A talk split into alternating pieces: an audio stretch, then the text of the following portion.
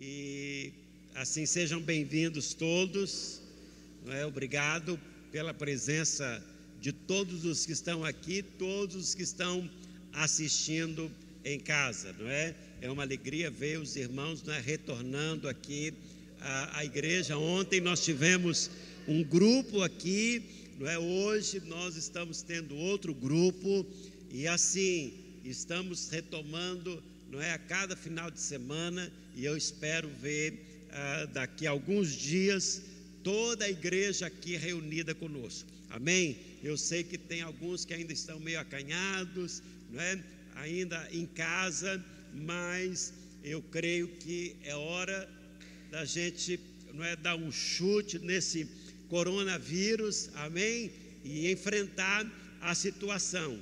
Eu tive conversando com ah, um médico que é aqui da igreja, essa ah, final de semana que passou, ele disse que ah, no hospital onde ele trabalha já está normalizado, não é? E a gente tem ouvido aí também que os hospitais não estão, não é, ah, lotados. Então está normalizando e eu creio que ah, é hora da gente também retomar, não é, a todas as atividades. É claro que nós nunca paramos. Nós estamos transmitindo ah, ao vivo, tem muita gente em casa ah, aí assistindo, e eu quero, não é que você continue assistindo e envie, não é o link ah, desta administração, deste culto para outras pessoas, de maneira que nós assim possamos alcançar o maior número de pessoas, ah, não é que ah, podemos alcançar através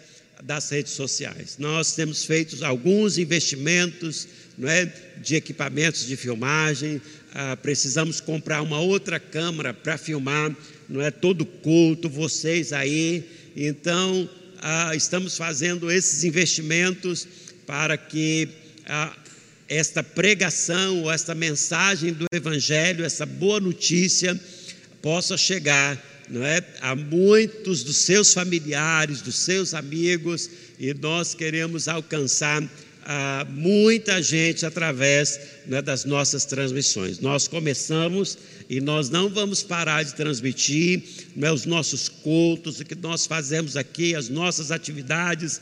Então, ah, está sendo não é transmitida, está ao vivo. Agora cabe cada um de vocês que participa, que está envolvido, entrar, não é, no link aí da IBCA e não é mandar para todo mundo, não é os seus amigos, parentes, filhos, nora, sogra, todo mundo, não é? Envia esse link aí a, desta mensagem, deste culto, e eu espero que é, as pessoas sejam alcançadas pela palavra de Deus, pela presença do Senhor. Amém.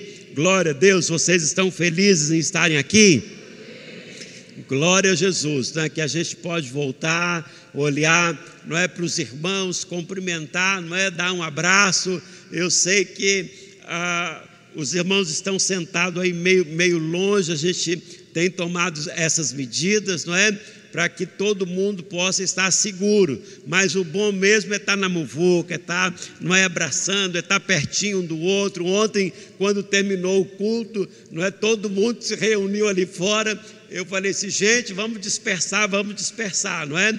Então hoje, se você quer falar com alguém, reúna aqui, reúna lá atrás, não é? Na parte de trás, poucas pessoas na frente, tem bastante espaço para você cumprimentar, abraçar, falar. Então não precisa todo mundo ir ali para fora no, no final da reunião e ficar lá aglomerado. Então, que você possa não é, falar com as pessoas aqui dentro mesmo, outras lá fora, outras lá atrás, mas que não fique todo mundo junto. Eu sei que todo mundo quer não é, se falar, quer cumprimentar, quer ver não é, as pessoas, então tenha só esses cuidados agora, não é, nesses primeiros momentos. E eu creio que Deus já está derramando sobre nós e nós queremos ver uma grande colheita, amém? Nesse ano ainda é? nós já estamos entrando no segundo semestre e eu creio que o segundo semestre vai ser um ano de uma grande colheita. Amém? Eu participei hoje pela manhã ah, da escola de líderes, não é? Foi online, está acontecendo, está acontecendo também a classe Nova Criatura, e nós temos muita gente participando da classe Nova Criatura, participando também ah, da escola de líderes, e já já nós vamos iniciar também o Tadel. Vamos iniciar também online, eu acredito, não é? E queremos que você participe e divulgue, não é, todo o trabalho que nós temos feito aqui. Agora chegou o momento de nós adorarmos ao Senhor, não é, ah, com os nossos dízimos e com as nossas ofertas. A palavra de Deus, lá em Provérbios, no capítulo 11 e no verso 24, diz assim: a quem dê generosamente e vê aumentar suas riquezas. Outros retêm o que deveriam dar e caem na pobreza. Então a Bíblia diz que o generoso prosperará. Gente, quando nós falamos de prosperidade, nem sempre nós somos generosos. Mas nós podemos aprender com a palavra de Deus a ser o que? Generosos. Porque a Bíblia diz que o nosso Deus, não é? O nosso Pai, ele é um Deus generoso. E você pode experimentar de tantas coisas que ele nos dá gratuitamente, sem que você precise pagar alguma coisa, não é? Nós ah, respiramos, não é? O ar que Ele nos deu gratuitamente. Nós podemos ir lá na praia tomar um banho de mar, não é? Porque Ele nos deu a praia, o mar, de maneira gratuita. Tem tantas coisas, tantas bênçãos, tantos milagres, a salvação, não é que veio ah, por meio de Jesus Cristo foi um presente, foi uma dádiva, não é? Que o nosso Pai, não é? O nosso Pai eterno, ah, por ser generoso, entregou para que nós pudéssemos ser o que? Salvos.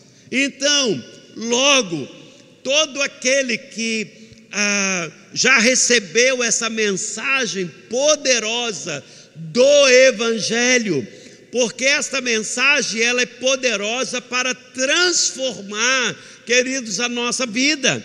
Ela é poderosa para transformar a nossa mente. Ela é poderosa, não é? Para transformar a nossa maneira de pensar, de viver. Então, se o nosso Deus é um Deus generoso, logo nós que nos tornamos os seus filhos por meio de Cristo Jesus, também precisamos, não é, sermos revestidos desta generosidade. Amém? Porque se o meu Pai, não é, ah, o meu Pai celeste, ele é generoso, logo nós, como os seus filhos, precisamos também aprender o que é ser generoso.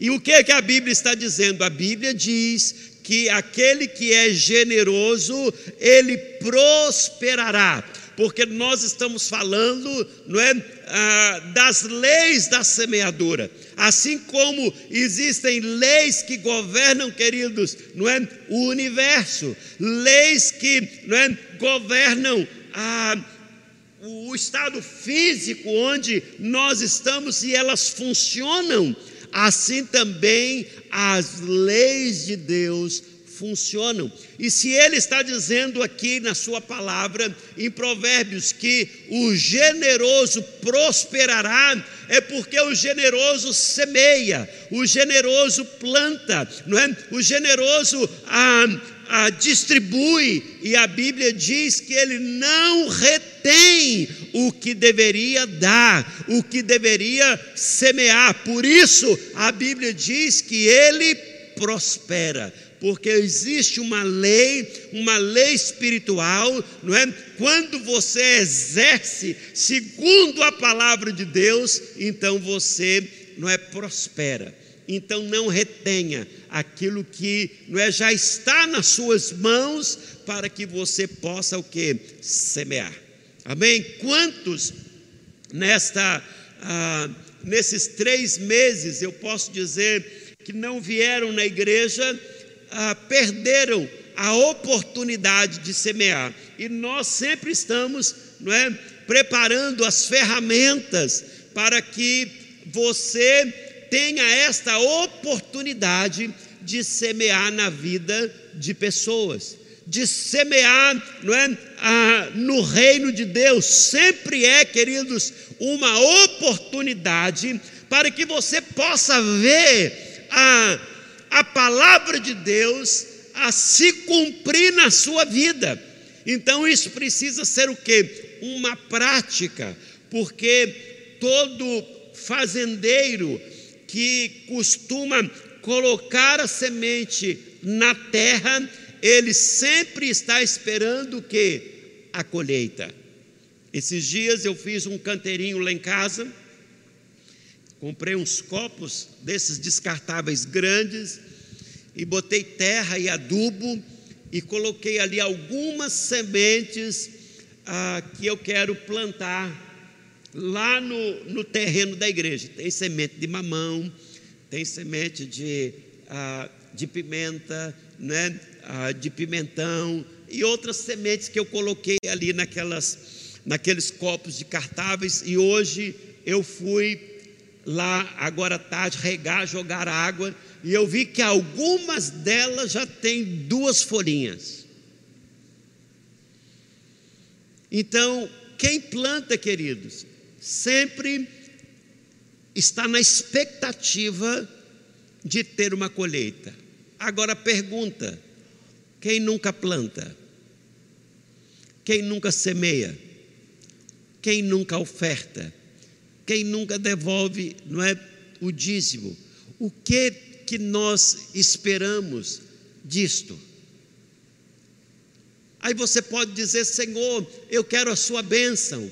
Senhor, eu quero o seu favor. Senhor, eu quero, não é, que o Senhor me prospere. Senhor, eu quero que a porta do emprego se abra. Senhor, não é, eu quero a provisão para a minha família. Porém, queridos, Muitas vezes você está esperando uma colheita a qual você nunca semeou,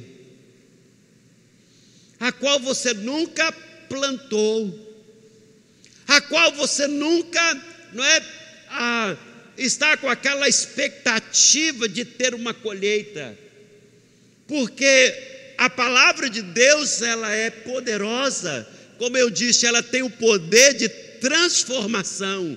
Porém eu preciso exercitar a minha fé, e a maneira de eu, a, a, de eu exercer a minha fé é plantando. Eu preciso colocar a semente na terra, eu preciso fazer a minha semeadura, eu preciso, não é, colocar a minha oferta, eu preciso devolver o meu dízimo, não é? Essas são formas de eu exercitar a minha fé.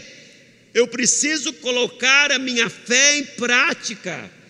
Isso se chama as obras da fé.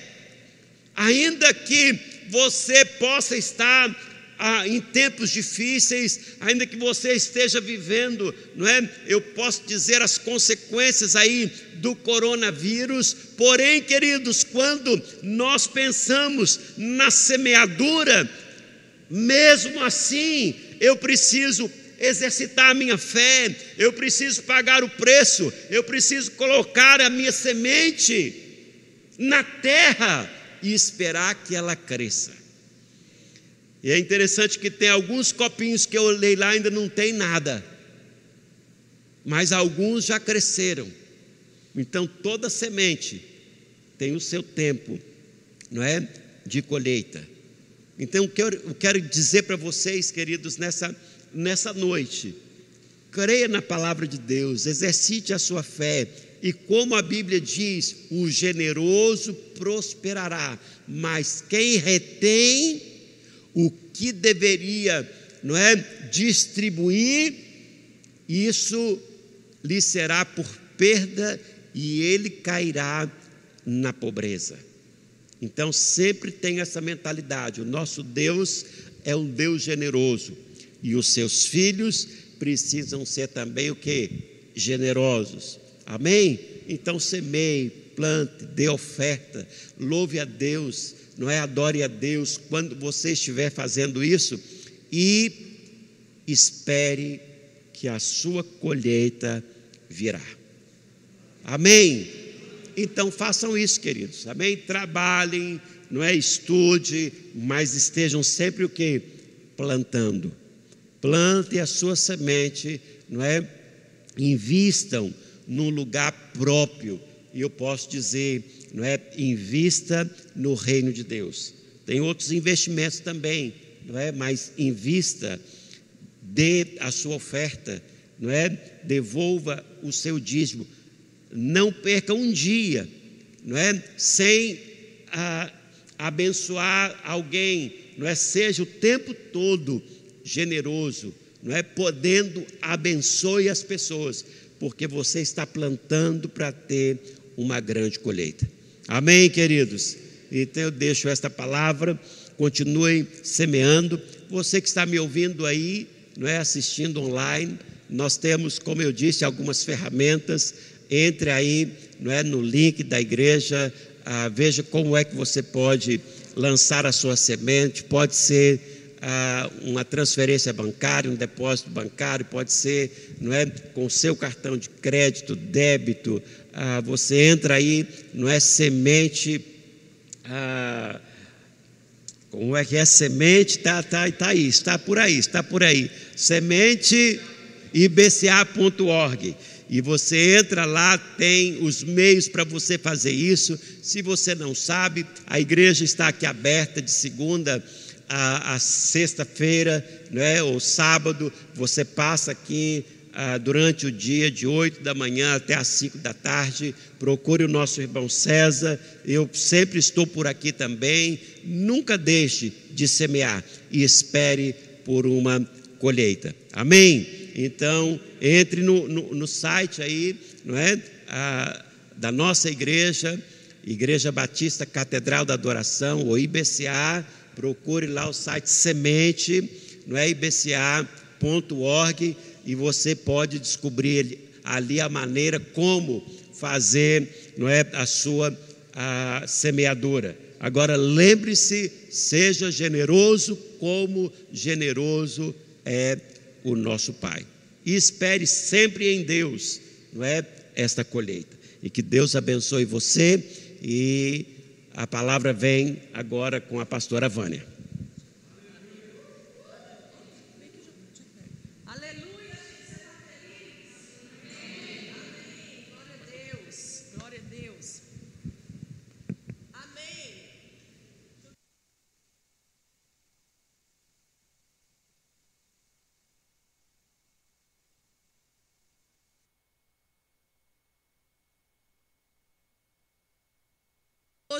Eu fiquei aqui toda suada, porque realmente é muito agradável para mim estar na casa do Senhor e adorar Ele, né, junto com os irmãos. Amém? Para mim, quem não, quem acha que igreja não é essencial, ainda não entendeu o que é ser família, ainda não entendeu né, o que é essa comunhão dos santos. Algumas pessoas nessa nossa geração. Ah, tá bom, olha só. Vida real, gente. Você pode levantar do seu lugar e trazer seu dízimo e a sua oferta. aleluia, aleluia. Glória a Deus. Então, na nossa geração, tem algumas pessoas que parece que se criou-se né, um novo nome, aí eu acho que não existe no dicionário, mas são os desigrejados, né? São pessoas que por algum motivo desistiram de ser igreja, mas eu oro para que eu e você né, possamos permanecer e mostrar né, para cada um dos desigrejados esse amor de Jesus que nos restaura e nos faz um, apesar das nossas limitações, defeitos, amém? E fraqueza. Glória a Deus. Olha para o irmão do seu lado, você está aí numa distância, mas dá para falar né, com ele. Diga assim: obrigada por me amar, apesar de mim. Aleluia. E, gente, é, o Salmos é, 139 fala que nós fomos formados pelo Senhor de uma maneira maravilhosamente né, assombrosa. E eu creio de todo o coração que Deus nos chamou para a grandeza, amém? Deus nos chamou para sermos sal e luz, ou seja, Ele nos chamou para brilhar, Ele nos chamou para sermos faróis para outras pessoas, amém? Quem aqui é um farol? Quem aqui é luz? Aleluia. E eu quero falar de quatro características de uma pessoa que é poderosa, amém? De uma pessoa que carrega esse DNA do seu pai. Então, se Deus é poderoso, Ele também entregou, amém? Esse DNA para cada um de nós. Ele nos fez mais que vencedores, amém? Pessoas mais que vencedoras, como diz a palavra de Deus, são pessoas poderosas. Então, quem é poderoso aí em Deus? Não, vocês não estão com cara não que tem superpoderes. Vou, vou perguntar de novo. Quem é poderoso aí? Aleluia! Nós, né, estamos aqui com um propósito e o Pai nos chama para no meio da escuridão brilharmos nessa terra. E eu quero falar de quatro características de alguém que é poderoso. A primeira característica de alguém que é poderoso é que ele é íntegro. Repita comigo: integridade. De novo, integridade. Mais uma vez, integridade. Então eu anotei aqui o significado de integridade. E diz é estado ou característica de estar inteiro, que não sofreu diminuição. Ou seja, eu não fui subtraído em nenhum aspecto. Então, isso é uma pessoa que é íntegra, é inteira. Diz a respeito também de caráter e de honestidade. Mas eu quero que você ah, repita comigo três coisas que eu anotei aqui sobre inter, integridade. Diga assim comigo: pessoas íntegras fazem o que é certo, mesmo em momentos difíceis. Olha, você que está em casa vai, vai né, repetindo aí conosco. Pessoas íntegras não negociam valores. Pessoas íntegras não pegam o caminho da menor resistência. Pessoas íntegras transformam o mundo ao invés do mundo transformá-las. Você entendeu aí, gente? Aleluia! Então, eu separei para cada uma dessas quatro, características de alguém que é poderoso, de alguém que pode revolucionar a terra, de alguém que pode fazer a diferença, de alguém que pode ser luz e sal, amém? Ah, para cada uma dessas características, eu separei alguém da Bíblia que tem isso como um traço muito marcante. E para mim, uma pessoa na Bíblia que tem esse traço muito marcante acerca de integridade é Daniel e aqueles três jovens que foram levados para a Babilônia. Então, depois você estuda mais lá, é, o livro de Daniel é um livro tão cheio de riquezas. E Daniel, ele foi levado cativo. Ele foi levado junto com outros jovens para a Babilônia. E chegando em Babilônia, o rei exige que eles fossem alimentados e instruídos ali naquela cultura babilônica. Ou seja, o rei tinha a intenção de transformar um judeu em um caldeu. O que, que isso representava? Vamos entender isso. O que ele queria, na verdade, era subtrair a cultura judaica de Daniel e daqueles três jovens. E o que, que essa cultura judaica carregava? Carregava o culto ao único Deus, ao Deus vivo e ao Deus santo. Quem está entendendo aí, gente? O que que o rei queria fazer? Queria subtrair do coração daqueles jovens o quê? A crença em um único Deus, a crença no único Deus criador, a crença em um único Deus vivo e santo. E ele queria submeter aqueles três jovens à cultura dos caldeus, que era uma cultura terrível, uma cultura totalmente fora dos princípios bíblicos. Agora, a Bíblia conta que qual foi o posicionamento desses três jovens e de Daniel. A Bíblia diz que eles determinaram firmemente no seu coração a não se corromperem. Você pode dar uma grande salva de palmas ao Senhor. Aleluia! Aleluia! Deixa eu te dizer uma coisa. Nós estamos numa geração que quando alguns jovens vão à faculdade, eles são roubados da identidade deles. Eles esquecem que eles são cristãos. Quando eles fazem a, a, as suas festas de formatura, logo você vê que aquele cristão ele não influenciou, né? Ali a sua turma, mas a turma o influenciou. Você não consegue ver nenhuma diferença entre aquelas pessoas que estão muitas vezes envolvidas naquele ambiente da faculdade com aquele cristão que está posicionado ali dentro. Por quê?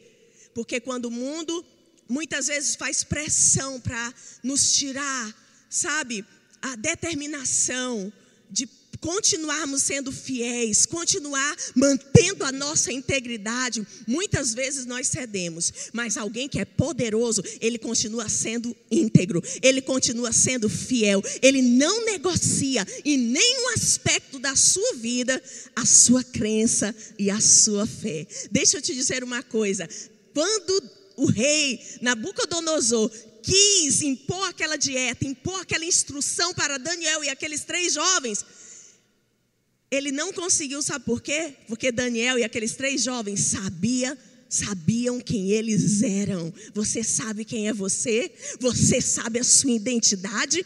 Quando nós sabemos isso, nós não vamos negociar com o mundo. O mundo não vai nos influenciar, mas nós vamos influenciar o mundo. Nós não vamos ter medo de expressar a nossa fé. Nós não vamos ter medo de dizer: "Ei, nós somos santos, porque o nosso Deus é santo. Nós não vamos ter medo de expressar a nossa fidelidade a Ele. Nós vamos manter a nossa integridade.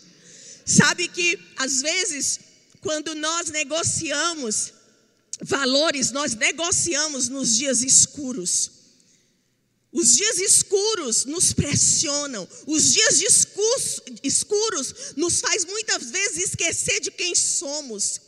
Mas quando nós temos integridade, quando nós observamos para a vida de Daniel e aqueles três jovens, os dias difíceis, difíceis, os dias escuros, não conseguiram dizer para eles que eles não eram, sabe, judeus e que eles não eram comprometidos com um único Deus e um único Senhor. Querido, se você quer ser alguém poderoso, você precisa ser alguém íntegro, você precisa ser alguém transparente. Como você lida com dinheiro, como você lida em, em prestar contas, como você lida em pagar contas. Como tem muita gente que diz: devo, não nego, pagarei quando quiser. Isso não é para crente.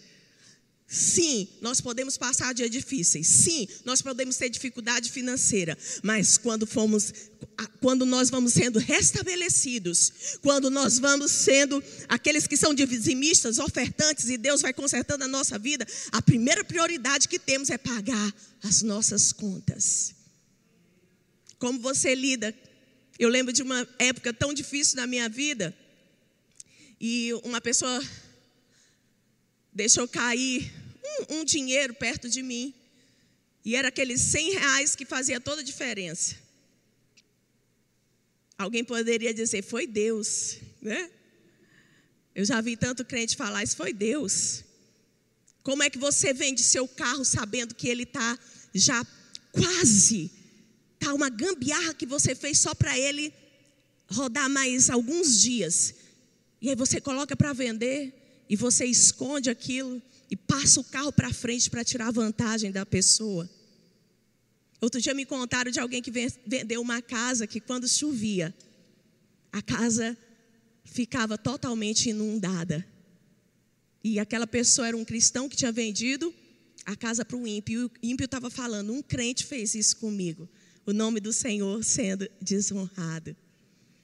Eu sei que nós precisamos ser sábios, mas nós precisamos ter, ser íntegros, íntegros, íntegros, íntegros. Sabe, nos negócios, a gente não pode se relacionar com as pessoas tentando tirar proveito delas.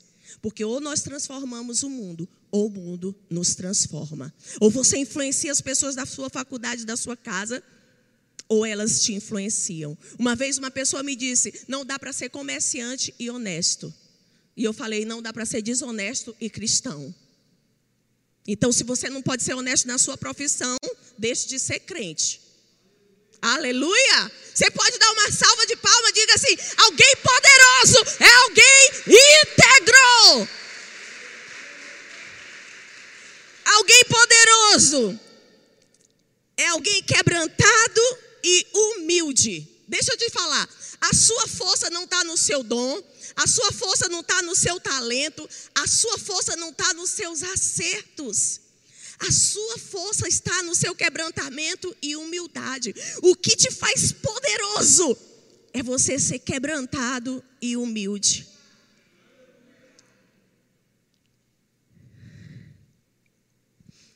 A humildade fala a respeito da capacidade de nós nos render, ao invés de nós nos sobrepor.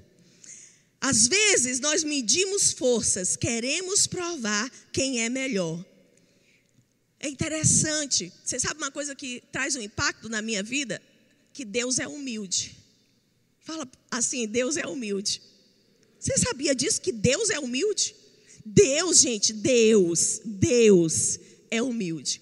Isaías 53, 3 descreve o Senhor como sendo um homem de dores e que sabe o que é sofrer. Abra comigo lá em Isaías 53.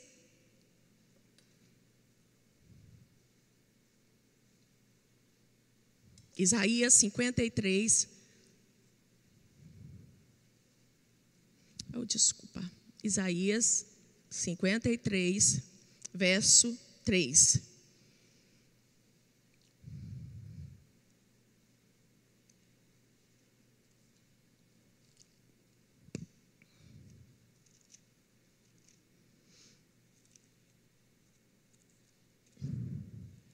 Diz assim: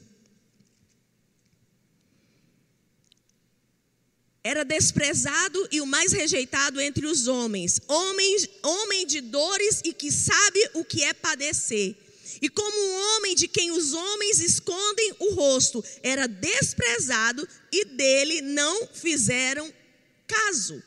Então, olha só, Deus, Deus Deus é alguém humilde. Jesus foi alguém humilde e quebrantado, a ponto dele ser alguém desprezado, a ponto dele ser alguém que padeceu dores. E por que, que a Bíblia fala desse aspecto do Senhor? Porque Jesus, apesar de ser desprezado, apesar de ter apanhado, apesar dele ter sido humilhado, ele não revidou, ele não mediu forças, ele não quis impor a sua deidade, muito pelo contrário, a Bíblia diz que ele se esvaziou. Vá lá comigo agora em, Hebreus. Hebreus, capítulo 12, verso 2.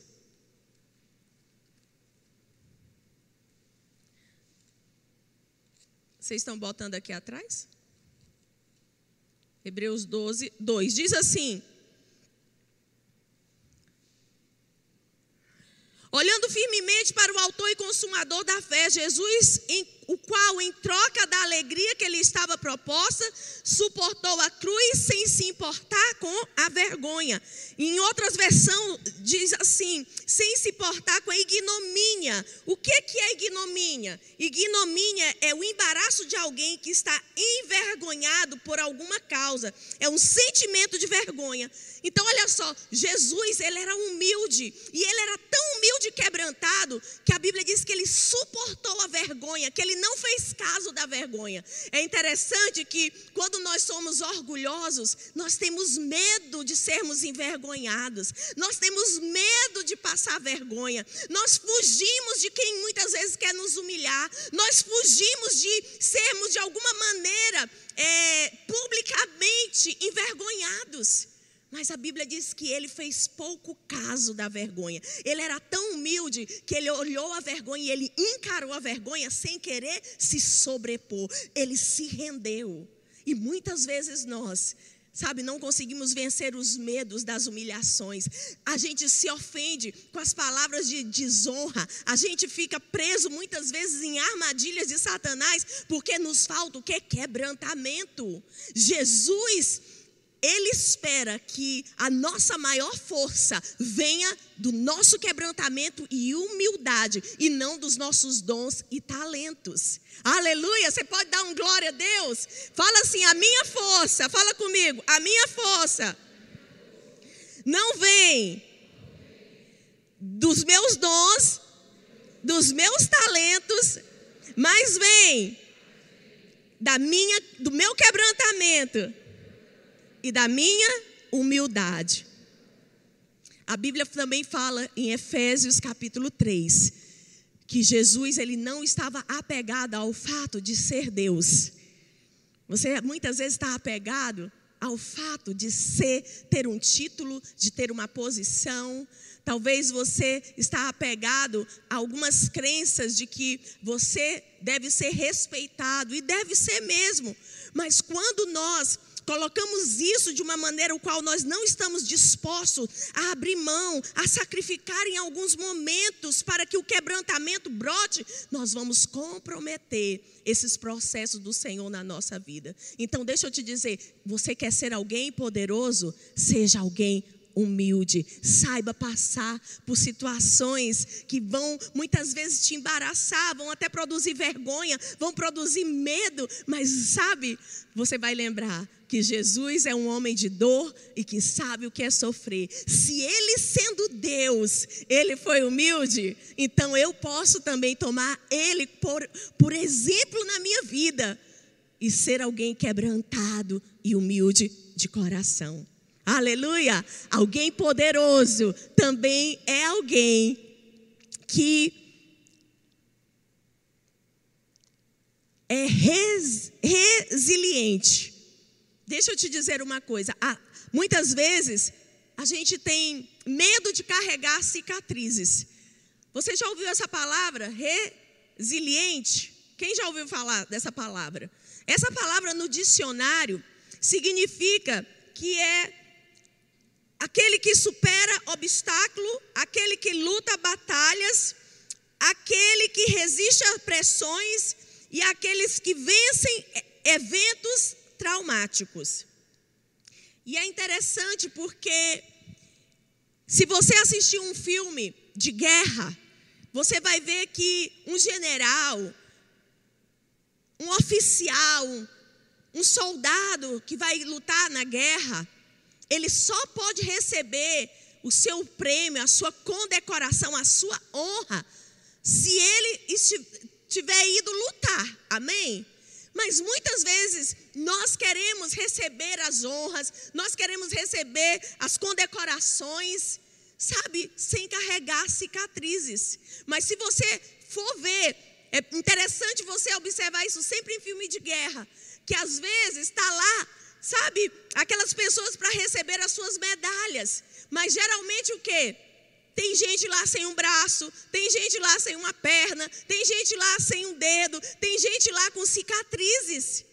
Mas eles recebem aquela, aquela condecoração, por quê? Porque eles foram para a guerra. Então presta atenção: alguém poderoso é alguém resiliente, é alguém que sabe passar por eventos traumáticos e superá-los, é alguém que sabe passar por tempestades e vencê-las. Ei, cicatriz não é algo ruim. Sabe por que, que não é algo ruim? Quando Davi estava diante de Saul se apresentando para vencer Golias, você sabe o que Saul disse para Davi? Davi não vai.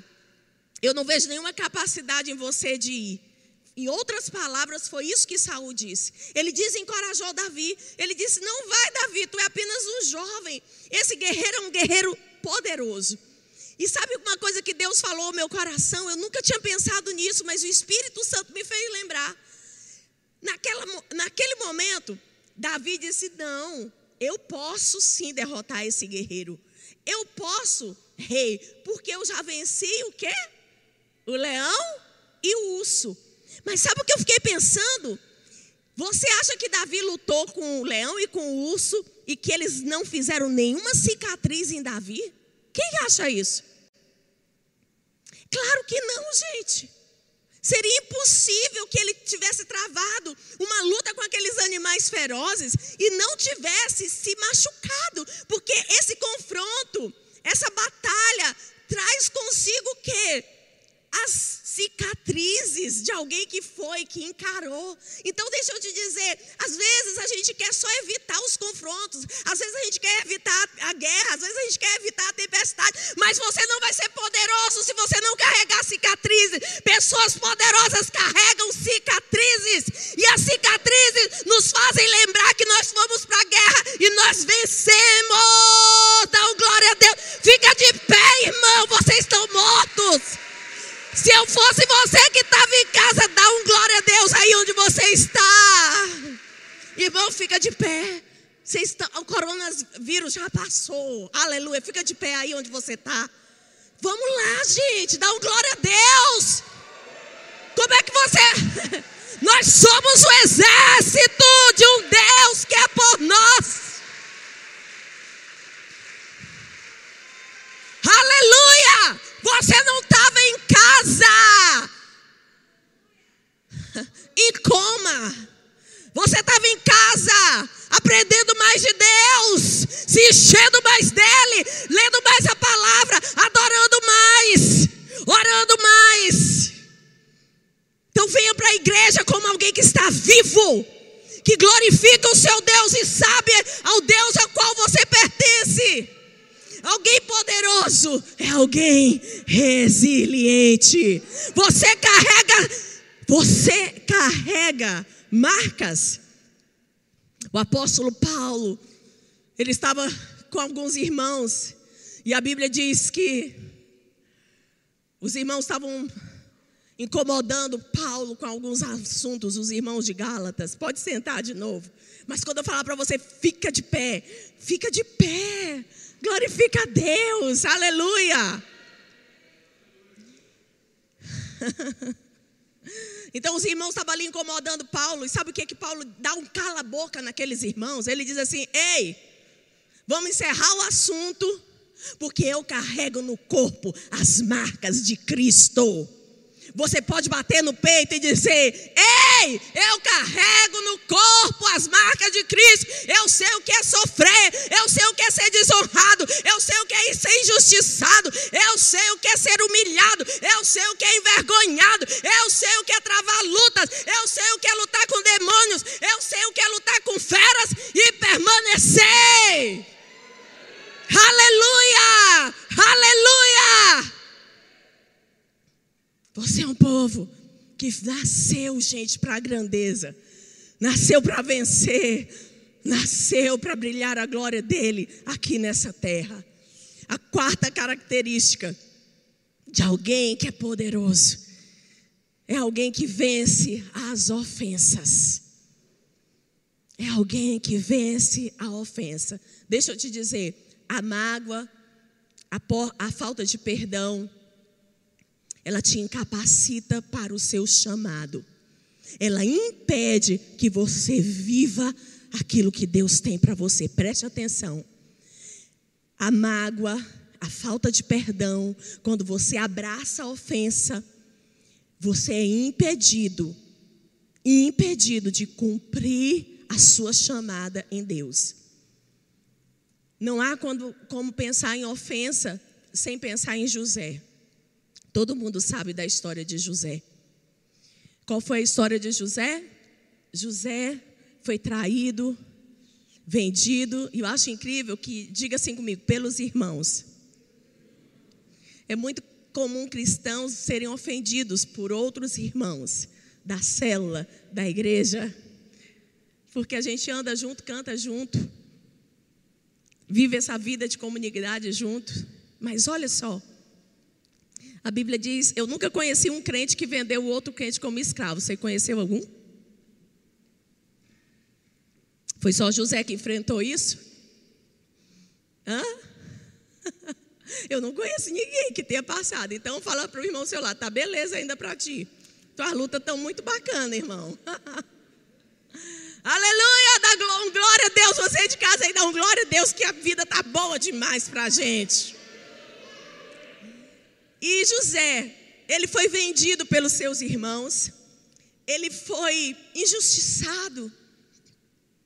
Algo muito terrível, irmãos, aconteceu com José. Você faz ideia? Você que está aí lidando com algum nível de ofensa, você que está de mimizinho, né? Porque, sei lá, alguém te tratou como não deveria, alguém falou com você de maneira ríspida, palavras de desonra e de desrespeito, você tem que passar de vez em quando ou de vez em sempre. Eu não sei qual é aí, né, a, a sua luta, mas eu quero te dizer que ela não chega nem perto da luta de José. Quando você achar que a sua luta está grande, que você é injustiçado, que você é desonrado, que você é maltratado, você dá uma lidinha. Amém? Na história de José. Então José passou por tudo isso e a Bíblia fala que ao invés dele abraçar a amargura, abraçar a mágoa, a ofensa, a Bíblia diz que ele abraçou o destino dele. Eu quero que você diga uma coisa, e isso foi uma coisa que Deus falou comigo essa tarde. Eu quero repetir aquilo que o Espírito Santo falou comigo. Ele disse: Vânia, entre você e o seu destino tem muitas ofensas. E você é quem vai decidir o que você vai abraçar. E eu disse: Eu abraço o meu destino, eu abraço vencer a mágoa, eu abraço vencer tudo aquilo que limita o meu potencial, porque eu quero ver, viver aquilo que o Senhor tem para mim. Então, José, ele poderia ter abraçado, querido, ele poderia ter dado lugar para se manifestar no seu coração as distorções da natureza humana, assim como eu e assim como você. Ninguém gosta de ser ferido, maltratado, injustiçado. Você sabe que foi o meu aniversário esses dias e eu recebi muitas. É... Gente, eu estou vendo o tempo aqui, que agora o tempo está cronometrado. Eu recebi muitas mensagens carinhosas, quero aproveitar, mandar um grande abraço e agradecer todas as mensagens de carinho. Eu acredito que eu pude responder a todas. Mas se eu não te agradeci, receba meu muito obrigado por todas as mensagens, por todos os presentes, por tudo que vocês derramaram de amor na minha vida. E você sabe que quando eu estava vendo ali todas aquelas manifestações de honra para comigo, de carinho, de amor, tão honrada pelas palavras, tão honrada ali pelos presentes. Mas sabe uma coisa que Deus falou no meu coração? que nós precisamos nos manter os mesmos diante dos aplausos ou diante das vaias. Porque às vezes a gente é honrado, mas às vezes a gente é vaiado. Deixa eu te dizer uma coisa. Augusto Cury falou uma coisa que esses dias que eu fiquei pensando e eu anotei para ler aqui para você. Olha o que Augusto Cury diz. Augusto Cury diz o seguinte: ninguém é perfeito. Fica comigo, não se distrai não, tá bom? Fica comigo. Deixa o pessoal do louvor subir. Mas olha o que ele diz: ninguém é perfeito. Não há pessoas plenamente equilibradas. A pessoa mais calma terá golpes de ansiedade. A pessoa mais coerente terá suas reações estúpidas em algum momento. A pessoa mais generosa em alguns focos de tensão terá reações egocêntricas. Não há pessoas plenamente equilibradas, a não ser que esteja em coma ou esteja morta. O que, que eu quero te dizer com isso? Eu fiquei pensando, é, ao receber todas aquelas palavras que eu amei, me fizeram tão bem, e deve ser algo que a gente sempre seme, deve semear na vida das outras pessoas. Eu não era uma pessoa muito encorajadora. Eu, minha, eu tinha mais a visão dos erros das pessoas do que das qualidades dela. Logo quando a gente começou no ministério, foi uma coisa que Deus precisou lidar comigo. Eu tinha essa dificuldade. Mas com o tempo, Deus foi tirando aquilo de mim. Depois de muita ofensas, depois de Deus, né, operar dentro do meu coração. Porque quanto mais orgulhoso você é, mais ofensas você vai sofrer para Deus poder desconstruir as coisas dentro de nós. Mas não importa quanto sofrimento, ofensas, injustiças que a gente tenha que passar, nós queremos chegar ao nosso destino. E então, quando vieram todas aquelas palavras, eu fiquei pensando: uau, isso é maravilhoso, mas sabe de uma coisa? Eu não quero que ninguém alimente sobre mim uma expectativa errada. Glória a Deus que você me incentiva, glória a Deus que você me honra, mas glória a Deus que você também me acha bem humana, bem normal, bem falível. Sabe por quê? Porque muitas vezes a gente se decepciona porque a gente coloca expectativas grandes demais nas pessoas grande demais dos líderes. Eu não estou falando que líder não tem que ser padrão. Um líder tem que ser padrão. Eu não estou querendo dizer que um líder não tem que ter compromisso, compromisso para mudança. Eu não estou dizendo que um pai de família, uma mulher, uma mãe, e nós em todos os aspectos, nós como seres humanos, nós precisamos ter compromisso de mudar. Nós precisamos, sabe, impedir que as nossas disfunções se expressem muitas vezes na maneira de nós sermos e e fazermos.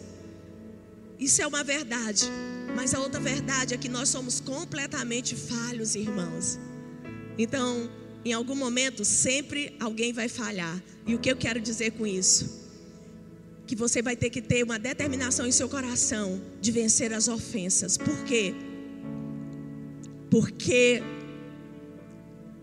aquilo que mais existe nesse mundo vão ser pessoas dispostas a te machucarem.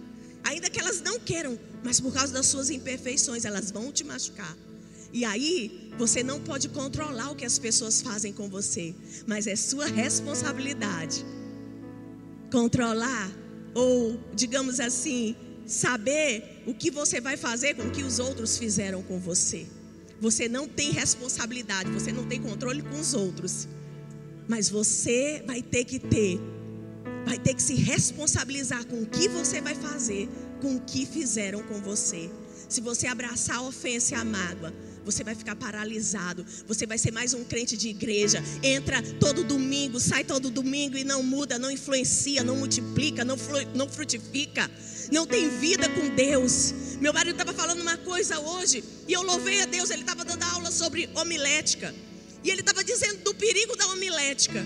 Ele diz que alguns bons pregadores, eles sabem tanto, tanto, tanto a técnica da pregação. E aí eles usam a técnica, mas não têm vida. Eles não gastam tempo com Deus. Eles não procuram saber o que Deus está falando, eles não têm vida. E eu ouvindo aquilo, eu entendi uma coisa, você sabe que a vida inteira eu falava para Deus, Deus, tu não me deu dom nenhum. Eu não canto bonito, eu não prego bonito. A única coisa que eu sei é adorar, gente. E às vezes é toda assim, né? Desengonçada.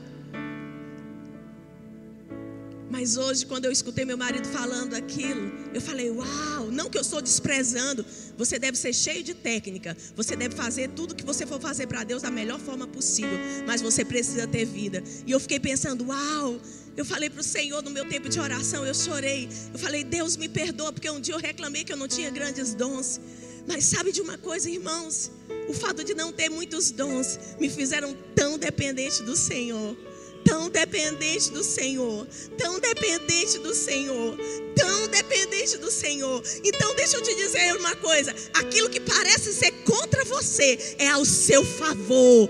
Aquilo que tentaram fazer contra José, Deus usou em favor dele. A Bíblia diz que quando ele encontrou seus irmãos e ele estava diante dele, ele diz: Vocês intentaram o mal contra mim, mas o mal se tornou em bênção. Deus transformou o mal que vocês quiseram fazer contra mim em bênção. E agora ele estava lá abraçando o seu propósito. Ele se transformou em governador do Egito. Entre você e o seu destino tem ofensas a serem vencidas. O que, que você vai fazer? Você vai abraçar a amargura ou você vai abraçar o perdão? Você vai abraçar o ódio e a vingança? Ou você vai simplesmente se render e você vai dizer: pode vir o que vier. Se alguém não quiser me respeitar, se alguém não quiser me dar aquilo que eu acho que é de direito meu, eu vou ser como Jesus. Sendo Deus, sendo Deus, diga comigo, sendo Deus, não se apegou a isso. Você tem que aprender a render e não se sobrepor.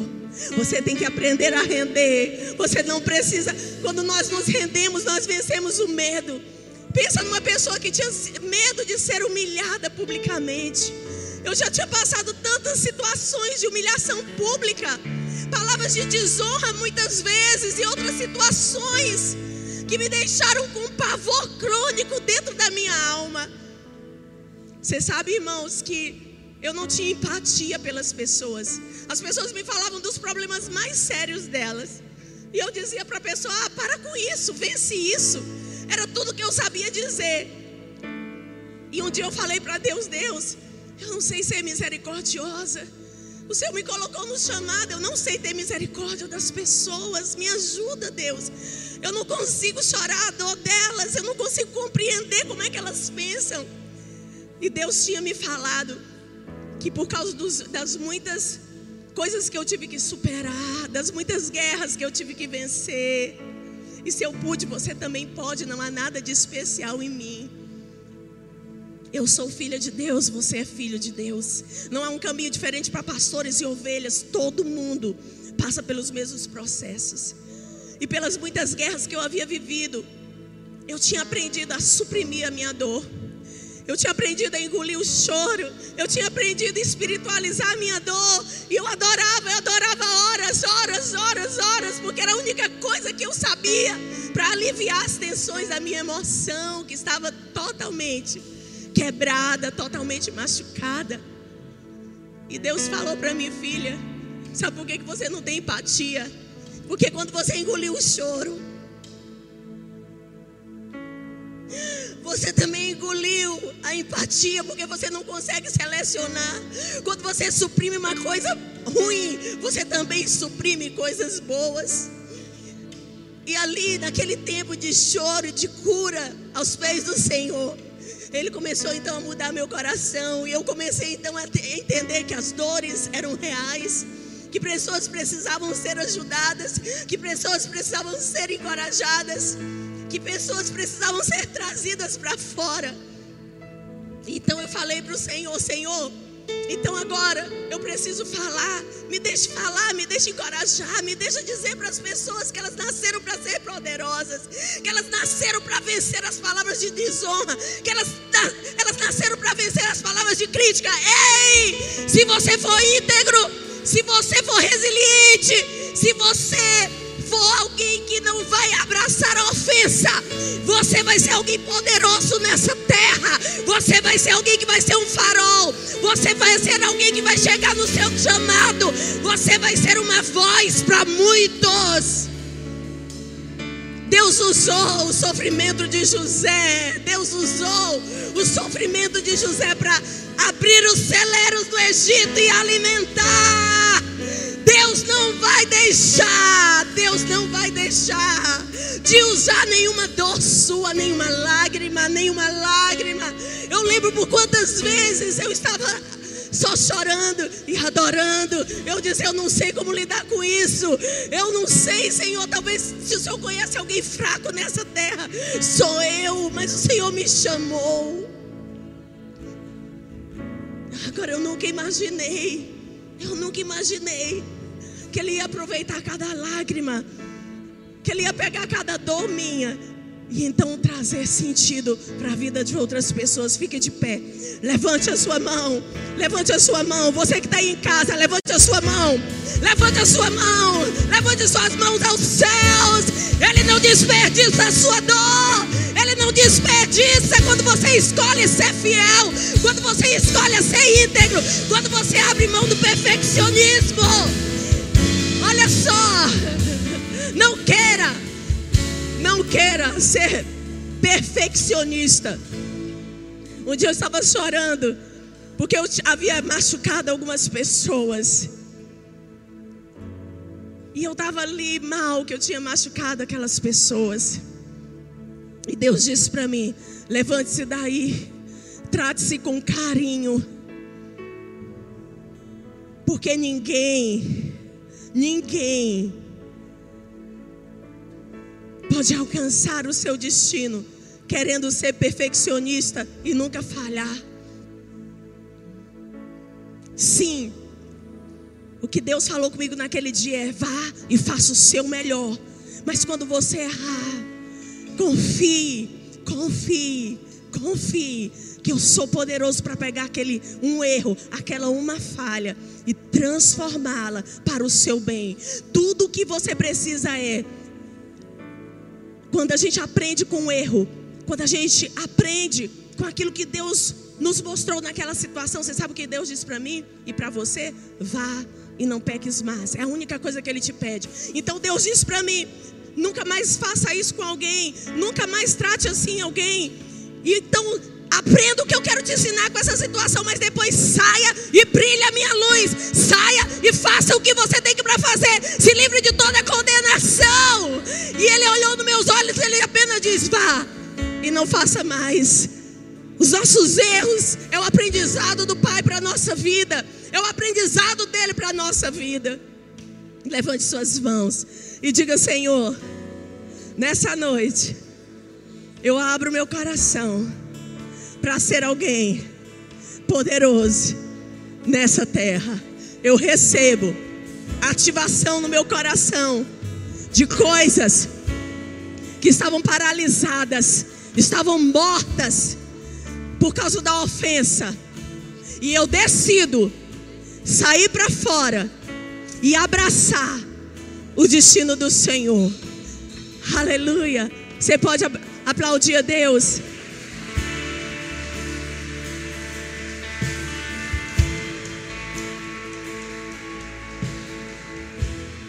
Eu queria ainda perguntar se existe alguém que está nos assistindo e ainda não recebeu o Senhor Jesus como seu Senhor e Salvador e que quer ser alguém poderoso nessa terra.